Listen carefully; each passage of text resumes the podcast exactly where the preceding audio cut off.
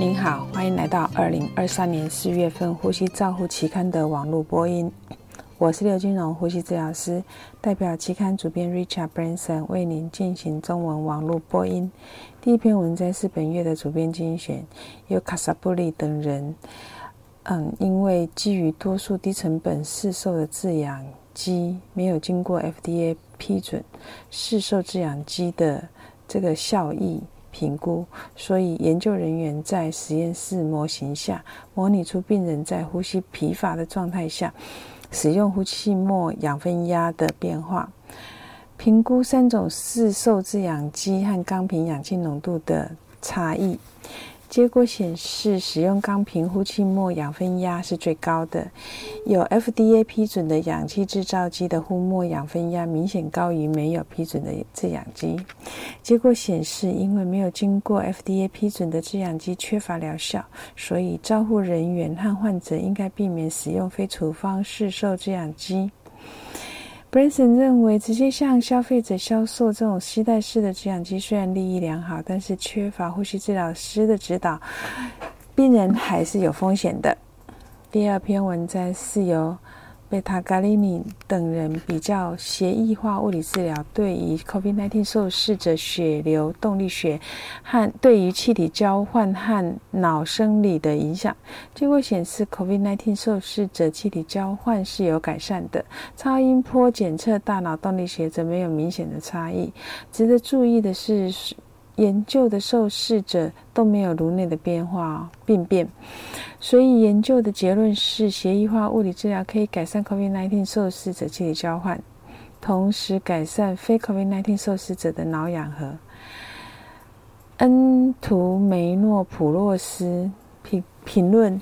虽然这些是有短期的生理变化提供了临床的好处的证据，但是对病人的结果。还需要在病理生理上面进行调查。第三篇文章是由 Terzi 等人模拟气道塌陷下使用 MIE 的对尖咳嗽尖峰流速的影响的研究。他们评估四种 MIE 的设备在刚性腔室使用柔性管子。它类比气道塌陷的现象，结果显示 MIE 设备之间的咳嗽尖峰流速的差异是很大的。这个凸显出单独使用咳嗽尖峰流速来确定效果是有限制的。第四篇文章是由 f o r s e 等人评估机械通气受试者在测量咳嗽尖峰流速，测量无需断开呼吸机，他们比较。呼吸机的呼气流量测间感应器的咳嗽尖峰流速与所持式尖峰流量计的比较，结果显示，在六十一名受试者，他们使用的呼吸器是很容易测得咳嗽尖峰流速。那威利斯的评论是：随着 MIE 使用和尖峰流速的测量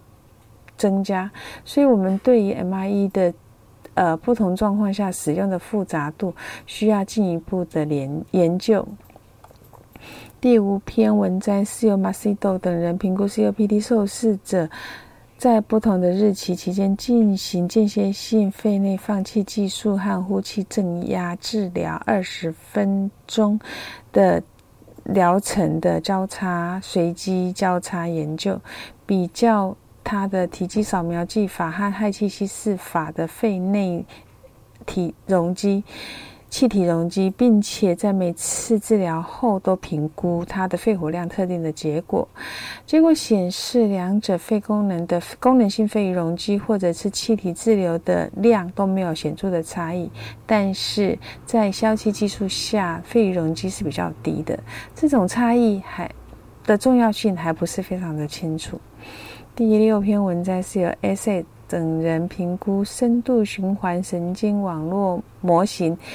它包括长短期记忆这个闸门循环单元和具有可训练衰弱的闸门循环单元，来预测非侵袭性呼吸器失败的能力的横断性研究。这是美国西南部大型卫生网络七年用数据创建该模型，输入数变数包括检验值、气体交换和心肺数变数。结果显示，在两万两千名受试者，他们的长短期模型预测非侵性呼吸。支持失败的准确性是最好的。进入十二小时做出准确的预测，可以尽尽早呃知道非侵入性呼吸支持的失败的临床症状，及时改善病人。第七篇文章是由达内什等人在二十五家成人医院观察一千一。一万五千三百六十一位符合重症监护医学会发表病毒性呼吸道疾病普及研究。持续住院的 COVID-19 确诊患者的多中心回顾型世代研究结果显示，大部分经过鼻导管接受氧气治疗的受试者，在第一周需要插管的呼吸器人数是越来越多。在第四周，有七十 percent 的受试者还需要使用高流量鼻导管、非侵袭性通气或侵袭性通气。这些数据是有助于我们去呃判断，协助我们各种设施在呼吸器资源的时机。第八篇文章是由丽娜·雷斯等人分析五到十五岁。儿童哮喘接受过 m e s a c o l i n 激发试验或者是运动测试三年肺活量测定的横断性研究，结果显示仅二十 percent 的支气管扩张剂反应与用力呼气流二十五到七十五 percent。所以研究的结论是，肺活量的测定在正常的状况下，单独评估 FEF 二十五到七十五 percent 作为排除是否为高敏感性气道导致的气喘，不是非常绝对的可靠。第九篇文章是由陈等人评估 COPD 受受受试者自主管理行为和心理复原力之间的相关联性。受试者经过面对面反弹后，完成二十项 COPD。自我管理量表和二十五项康纳戴维森复原量表的问卷调查结果显示，自我管理和心理复原力之间有显著的正相关。第十篇文章是由安巴蒂等人对于某家儿童医院的病例回顾 （COVID-19）。大流行期间新发生声带功能障碍的回顾性研究结果显示，大流行的前一年发生声带功能障碍的发生率为五 percent，大流行的第一年发生率为十 percent。所以研究建议，COVID-19 流行期间病童发生声带功能障碍发病率可能加倍。所以评估病人时应该考虑这个风险，以防止不必要的治疗。第十一篇文摘是由。比安奇等人发表轻型俯卧位和 NIV 对严重 COVID-19 受试者肺力的影响的短报告。他们发现，联合合并疗法是可以减少呼吸费力的。第十二篇文章是由刘等人发表三 D 猎鹰高拧针支气管术来作为支气管镜检查训练这件事情。第十三篇文章是由费尔。德霍恩